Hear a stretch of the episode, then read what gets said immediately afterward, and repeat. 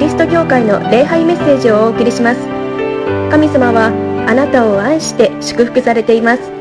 その愛をお受け取りください。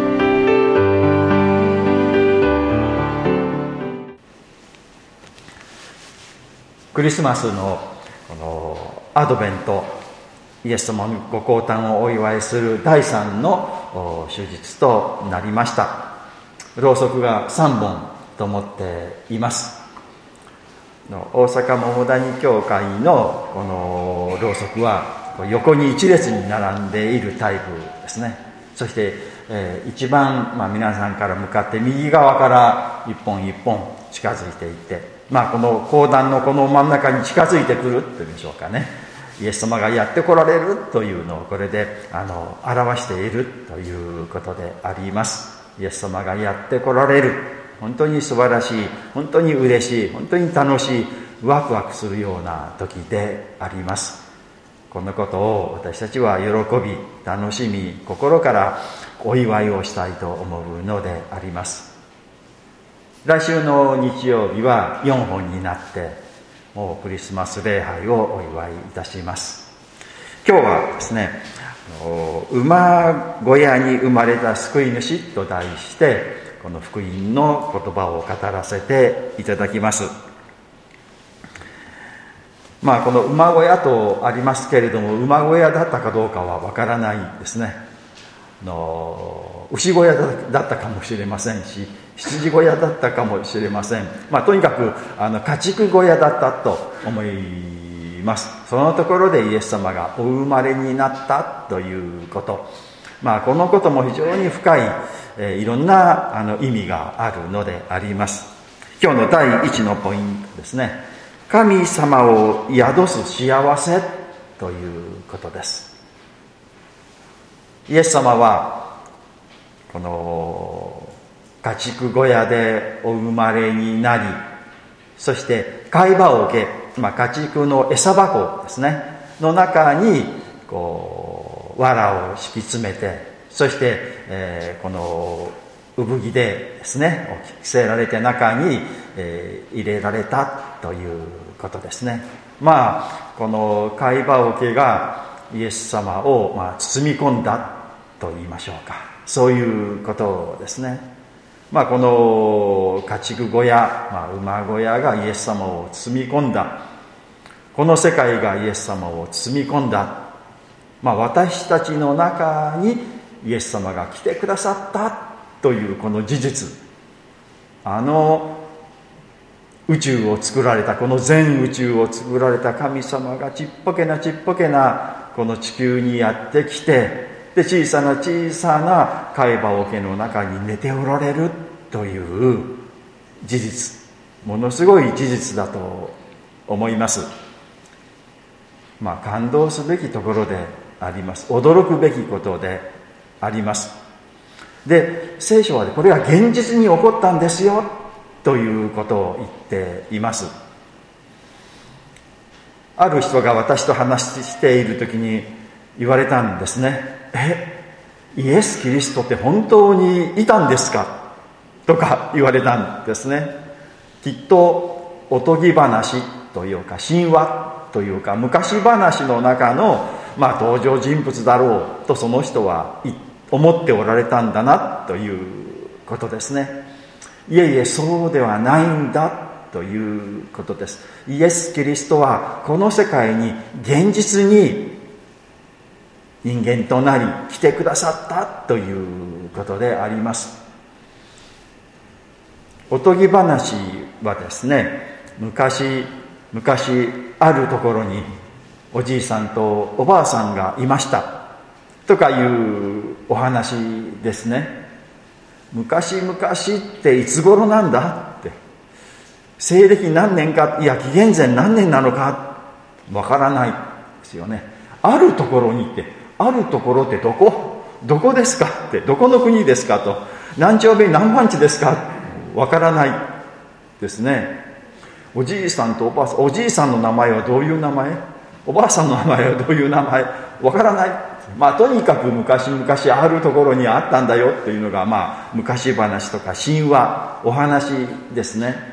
けれどもイエス様は昔々あるところに生まれられた方ではないんだということですね。歴史の中でこの世界の中でちゃんと生まれられたお方なんだということです。そのところでルカの、え、福音書2章の一節ですね。その頃皇帝アウグストゥースからこれで皇帝アグストゥースという人がこのローマの国というかまあその当時はあの全世界がそうだと思ったんですけれどもねあの治めている時代なんだでこのアグストゥースという人もちゃんといた人であります。またですね2節にはキリキリニウスがキリニウスがシリア州の総督であった時とありますね。このあのキリニウスという人があのシリアというその地域で、えー、総督をしていたというちゃんとした歴史的なしっかりした場所であの時代であるんだ。そのところにイエス様はお生まれになったんだということです。でこの皇帝があのこの人口調査を命じたということです。今年ありましたよね。私たちのところにも国勢調査というのが皆さんのところにも紙が来てあの書いて提出されたと思います。うちも来てですねあの提出された提出したんです。でそれを集計して今この国には本当に何人の人がいてどんな仕事をしているのかですねいうことをこう調べるんです。まあ、こういうのはみんなあのそれぞれの国で行われているんです。でもこの国勢調査というか人口調査というのは本当は大変なことなんですね。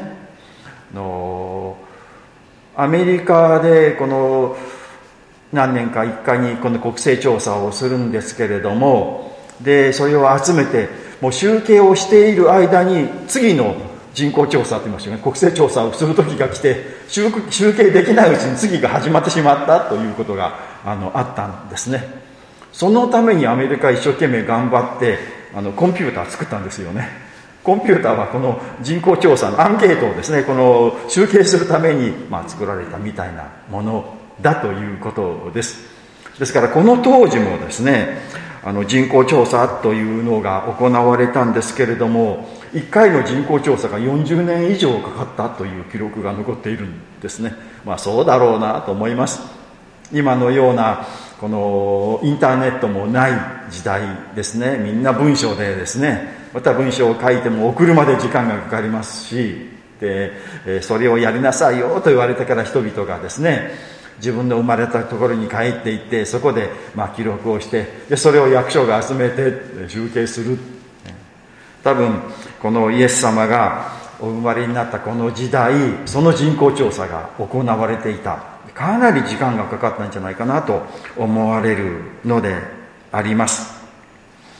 でちゃんとですねあのこの登録が行われるのでどのような理由にせよ自身の地区から離れている者は全て自分の家に帰らなければならないという記録もちゃんと書いてあるんですね。でこういう時代の中にイエス様はあの私たちのところにちゃんと来られたんですよということがわかるんです。イエス様は決して昔話とか神話とか作り話のお方ではなくて歴史的に現実的にこの世界に来られた実在の人物なんだということです。イエス様神様の子供であるお方がこの世界に来られて私たちのところに一緒に生き私たちと同じ空気を吸い私たちと同じような食べ物を食べ私たちと同じような、えー、悩みとか苦しみとかを味わってくださったんだといういやイエス様が来てくださって本当に嬉しいなよかったなっていうことであります。素晴らしいお方というのがなかなか私たちのところには来ない。のイエス様のところイエス様がのザーカイという人のところに行ったというお話が聖書には書いてあります、まあ、ザーカイというのはあのこう税金を集めるあの係というか仕事をしている人でそれは、まあ、ローマの国のために働くまあちょっとみんなから嫌だなとローマの国なんかに税金払いたくないなでも仕方がないなという時に払いなさいと言ってですね集める係でみんなからちょっと嫌われていた人ですけれども僕なんかみんなから嫌われているなと思っていたところにイエス様がやってこられてそして今日あなたのうちに泊まることにしていると言われたってもうびっくり仰天えー、イエス様があの有名なイエス様が私のところに来て泊まってくれる。もう喜んでですね彼はあのイエス様をお迎えしたということが書いてありますけれどもそうですよね。神様が私たちのところにイエス様という神様が私たちのところに来てくださるって本当にこんな光栄なことこんなに名誉なこと嬉しいことっていうのはありませんね。まあまあ遠い昔のことねもう2000年前のことでしょと思いますけれども、まあ、神様の目から見たなら時間関係ないんですね。私たちにとっては遠い昔に思うけれども神様にとってはまあ一日はあの千年のようであり千年は一日のようであるとあのありますけれどももう2日前に過ぎないもうついこの間のこととかね昨日のこと一昨日のこといやいやずっとこのイスラエルなんてもうずっと離れている。あの中東のあの辺りで日本とは関係ないよとかって思いますけれどもまあ神様にとって宇宙規模で考えてみたらどうでしょうか皆さん。この宇宙の中のこの、まあ、銀河系があってでその中に太陽系というものがあってその中に地球があってで地球の中のこの日本と、まあ、このイスラエルって言いましょうかね。もうその規模で見たらもう一緒ですよね。神様は私たちのところに来てくださった。これはみんながああ私のところに来てくださった。ありがとうございますって。本当に嬉しいです。名誉なことですよ。イエス様を宿すことはとっても素晴らしいことであります。本当に喜びたいと思います。第2番目のポイントですね。分かってくださる幸せということです。イエス様はこの世に来てくださった。そして、えー、6節ですね。ところが彼らがベツレヘムにいるうちにマリアは月が満ちて初めての子を産み布にくるんで貝羽桶に寝かせた。貝羽桶に寝かせられたということです。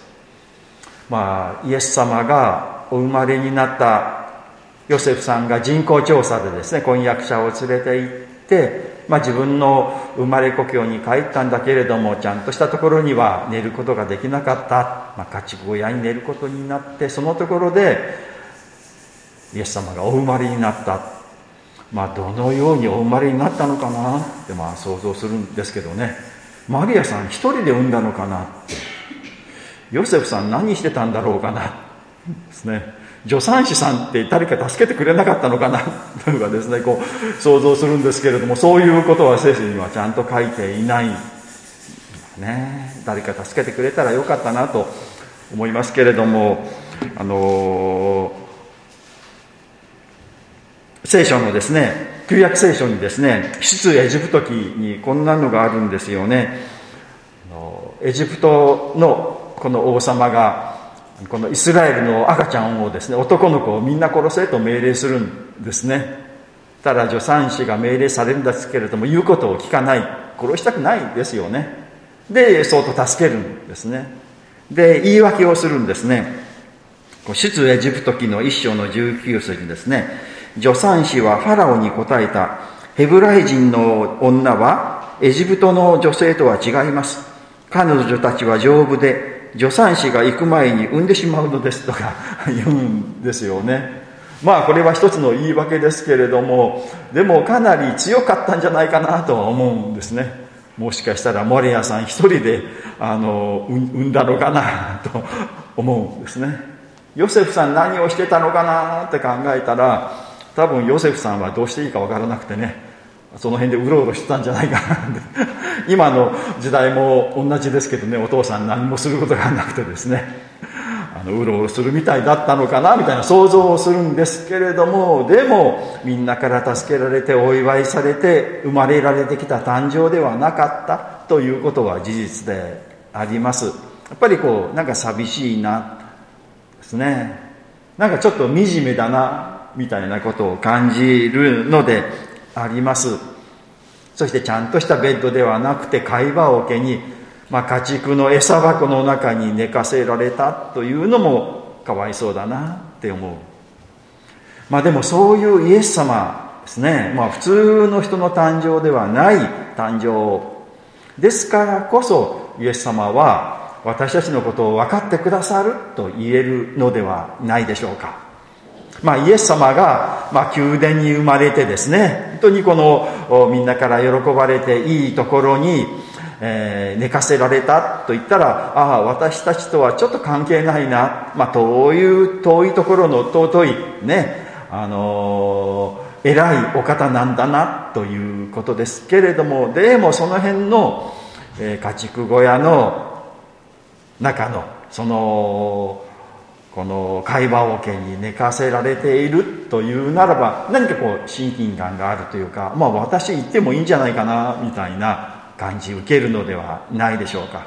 もうイエス様は遠いところっていうかいうところではなく私たちのすぐ近くに生まれてきてそして私たちと同じように生きられたお方なんだ。だからこそ私たちのことをよく分かってくださるお方。まあ私たちの会話を経っていうか家畜小屋で生まれたという人は多分あんまりほとんどないと思います、まあ、それなりの場所でちゃんとあの生まれられたと思いますけれどもでもイエス様はそれ以下のところで生まれられた。まあ自分の身を低く低くされてで私たちと同じようにいろんなことを体験され私たちのことをよく分かってくださるお方だということです。嫌なことあるし辛いことあるしなんか私たちもうこれは自分だけが苦しんでいる自分だけが嫌な思いをしている。世の中の人はみんななんかこう幸せそうに見えるとかいうことがありますけれどもそういう時でもイエス様はいやいや私はあなたのことよくわかるよ。私もつらかったよ。苦しかったよ。惨めだったよ。分かってくださる。お方であります。ヘブライ人への手紙4章の15節。ねこの御言葉慰められます。この大祭司は私たちの弱さに同情できない方ではなくありますね。この大祭司というのはイエス様のことをですね。この大祭司は私たちの弱さに同情できない方ではないっていうことですよ。私たちが本当に辛いな、苦しいな、嫌だなと思っている、その思いに寄り添ってくださり、わかるよって辛いよね、苦しいよね、惨めだよねってね、分かってくださる。私たちと同様に試練に遭われたのですと。イエス様もお腹すいたなって言いましょうかね。ひもじいなって言いましょうかね。いうこととかいろんなことがあったと思うんですね。イエス様がお生まれになった時に、まあ、お母さんはマリアさんお父さんはヨセフさんです。でイエス様が12歳の時にエルサレムにあの神殿にあの行かれたということが書かれてであります。その時もお母さんとお父さんがいたと書いてあります。で次30歳頃になってイエス様がこの宣教の働きを始められた時に出てくるのはマリアさんしか出てこないお母さんしか出てこないんですね。お父さんはどこに行ったんだ、まあ、そのことは聖書には書いてないんですけれどもその時にお父さんが出てこないということはあの12歳以降の5日に多分ヨセフさんはまあ、若くして亡くなられたんじゃないかなと想像されるんです。ですからヨセフさんが亡くなられた後イエス様は長男ですからね、まあ、一家を支えないといけないというのでヨセフさんの仕事を、えー、大工さんを継いでですね自分で働いて一家を支えてこられたのだと思うんですね。それもちょっと大変なことじゃないかなでそういう体験もちゃんとイエス様がしておられるのです。でイエス様は私たちの罪を全部背負って十字架にかかり死んでくださった。死ということも体験されああ死ぬのは怖いな死にたくないなという思いもちゃんと体験をされている。そういうお方。だから私たちのことをちゃんと分かってくださるお方だということですあなたの悩みもあなたの苦しみをちゃんとイエス様は分かってくださって分かりますよ。苦しいよね辛いよねって言ってくださり私たちのそばにいつも寄り添ってくださるお方であります。第3番目ですね。良い知らせを伝えましょうということです。7節に宿屋には彼らの泊まる場所がなかったからである。イエス様を、え、お止めする。その場所がなかったんだということです。まあ私たちから見ると何ということだとイエス様がお生まれなのに誰か何か気を利かせて場所を開けてとかね用意してくれないかなって思うんですね。もしもイエス様が来られるということが分かったらどうでしょうかね。皆さん私たち皆さんだったらどうしますか？ねちょっといいホテルを用意しようかな。大阪で一番のホテルってどこだろうかなって。KTR ホテルかなとか。もっといいホテルがあるでしょうかね。もう一番のホテルのスイートルームを用意しよう。貯金を全部下ろしてですね。もうイエス様ここにお泊まりくださいってしますよね。したいですよね。でもイエス様はきっとね、いやいやいや、ホテルよりも君のうちに泊まりたいよ、なんて言われて、いやいや、そうですか、まあじゃあちょっと待ってください、掃除しますからって言ってですね、きれいに掃除をしてどうぞって、もうお迎えする。家の中で一番いい布団を出す。ね。もう一番いいご馳走を用意するってしますよね。でもみんなこの当時の人たちはしていないんですよ。まさかまさかそういうお方がこの世界に来られるなんて知らなかったんですね。無知ということは悲しいことです。あの悔しいことですよね。イエス様が十字架につけられる時にイエス様がおっしゃった言葉ですね。父を彼らをお許しください。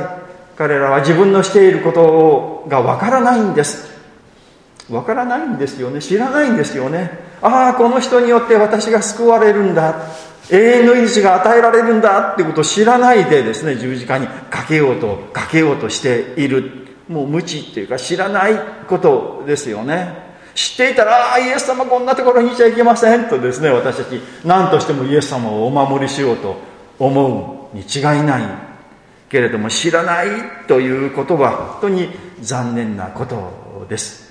この世界もそうですよね。イエス様のことを知らないんですよ。日本人は特にもう99%の人はイエス様のことを知らないですね。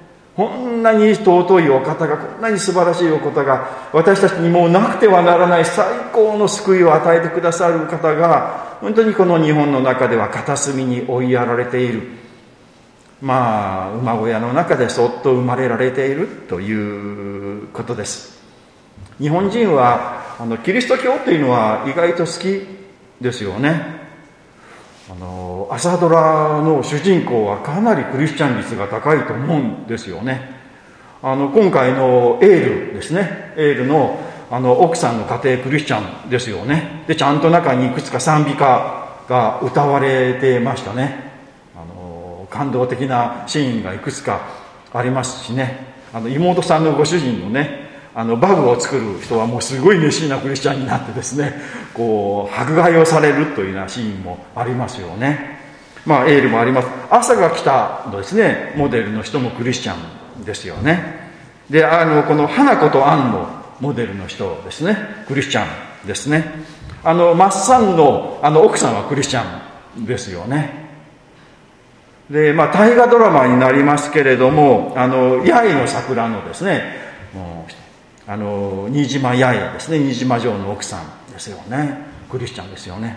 なんかこうあのなんか偉い女性というのはみんなキリスト教に関係しているんですよね。だからまあそういう意味で日本人はキリスト教文化というのは好きですけれどもイエス様自身というのはあんまり好きじゃないなって思うんですね。本当に残念なことだと思うんですよ。だから私たちは伝えたいんですよね。素晴らしいお方なんですよと。クリスマスありえないことがあった。それほどまでに私は愛されているしあなたも愛されているんですよと。あなたのためにイエス様はここに来てくださったんですよ。っていうことを何とも何とかして伝えたいって思うんですね。まあクリスマスはその絶好の機会です。ね。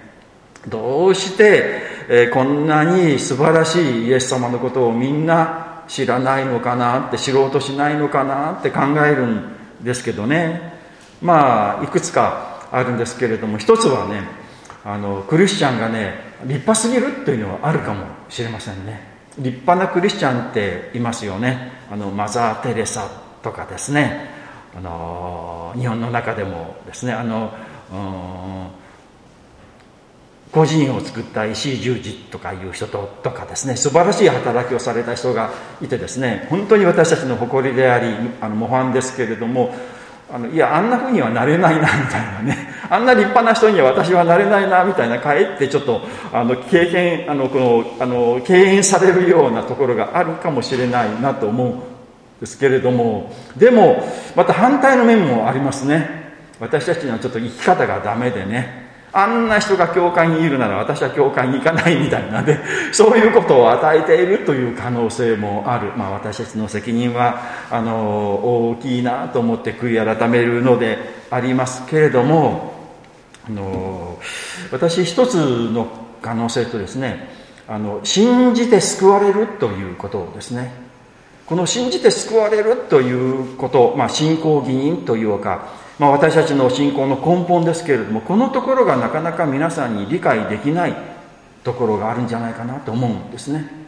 私たちにとってあ信じることなんて誰でもできる、ね、いつ子供でもできるしどんな人でもできるしもう病気でも寝たきりの人でも信じることはできる。簡単なことですよって思うんですけれどもあの信じることが難しいんですよってね。信じられないんですよ。とか言ってねもう信じられないとかって思ってしまうところがあるんじゃないかな。それはですねやっぱりこの信仰によって救われるっていうことをあんまりにも強調しすぎたと思うんですね。でみんなが信仰って本当に信じられるかなとかねあの信じているのかなみたいなことを考えている、まあ、それが一つ原因あるんじゃないかなと思うんですね。大切なことはですね私たちを救うのは信仰じゃないですよ。私たちが一生懸命信じてだから救われたじゃないんですよ。私たちを救ってくださるのは神様でありイエス様が救ってくださるということです。私たちの信仰はどうのこうのというよりもその前にイエス様が私たちのために来てくださり私たちを救ってくださったということが一番大切なこと。だからこのことを伝えればいいと思うんです。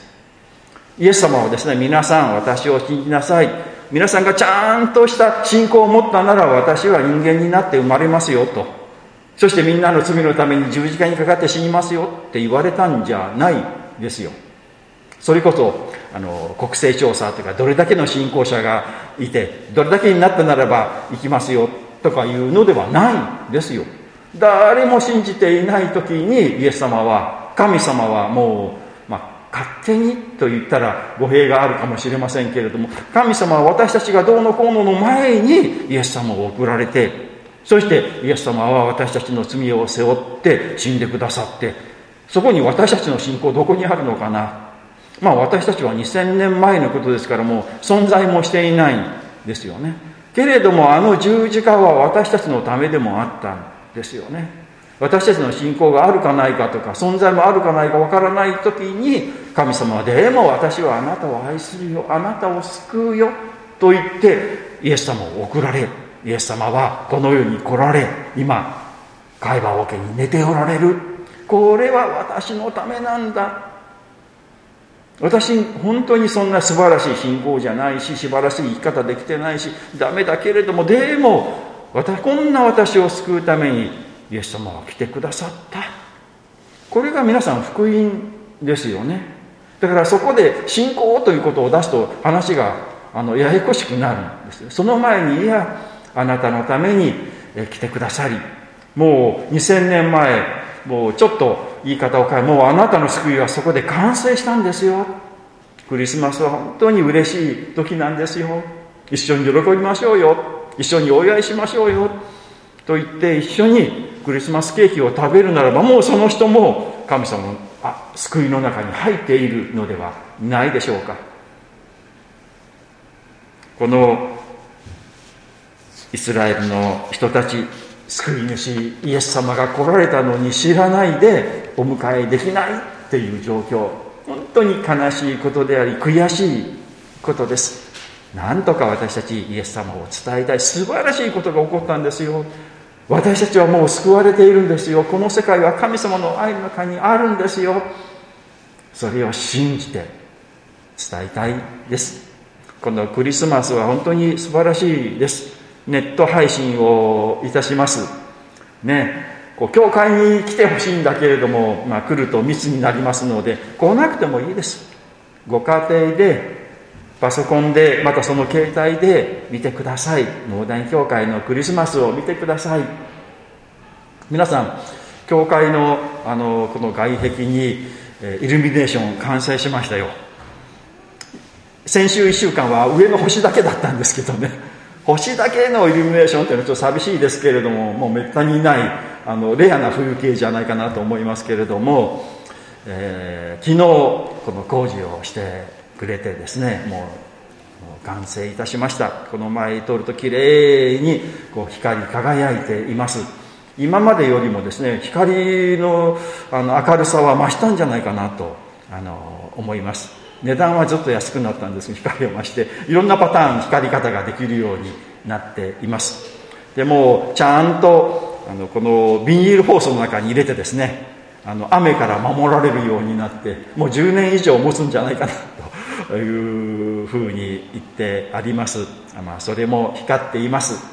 神様がこの世界を愛していますよ。あなたを愛していますよ。ということをそれでもう私たちは世の人々に伝えているんですね。伝えたいですよね。分かってほしいですよ。あなたも神様に愛されている。あなたも神様の救いの中にいる。という福音を伝えてまいりましょう。お祈りをいたします。神様クリスマスアドベントの第3の日です。ろうそくが3本灯りました。イエス様がやってこられます。いやイエス様がやってこられました。ありがとうございます。あのこの宇宙を作られた偉大な神様がこの宇宙のほんの隅っこの小さな小さな地球に来てくださいました。私たちのところに来てくださいました。私たちのことを心配し、私たちのことを思い、私たちを救うために来てくださいました。本当にありがとうございます。立派なホテルではなく、立派な病院ではなく、会話桶に小さな赤ちゃんとして来てくださいました。そして私たちと同じような生活をしてくださいました。貧しく、惨めで不安で恐れている、そういう私たちと同じ生活をし、私たちのことを分かってくださり、私たちに同情してくださる、私たちにいつも寄り添っていてくださるお方、イエス様本当にありがとうございます。私たちはあなたを心から歓迎いたします。どうか私たちの心の中に入ってきてください。けれども、この世の人々はあなたを喜んで歓迎しませんでした。あなたがどんなに素晴らしい神様であるか、自分たちを救ってくださるお方であるということを知らなかったのであります。今も多くの方々がこのことを知りません。こんなに素晴らしいこんなに偉大なお方が私たちのところに来てくださったのにそれを知らないで迎え入れることをしていません。私たちはこの素晴らしいイエス様を世の人々に知らせたいと願っています。こんなに愛していてくださり、こんなに祝福してくださっている神様を知らないなんて、本当に残念すぎることであります。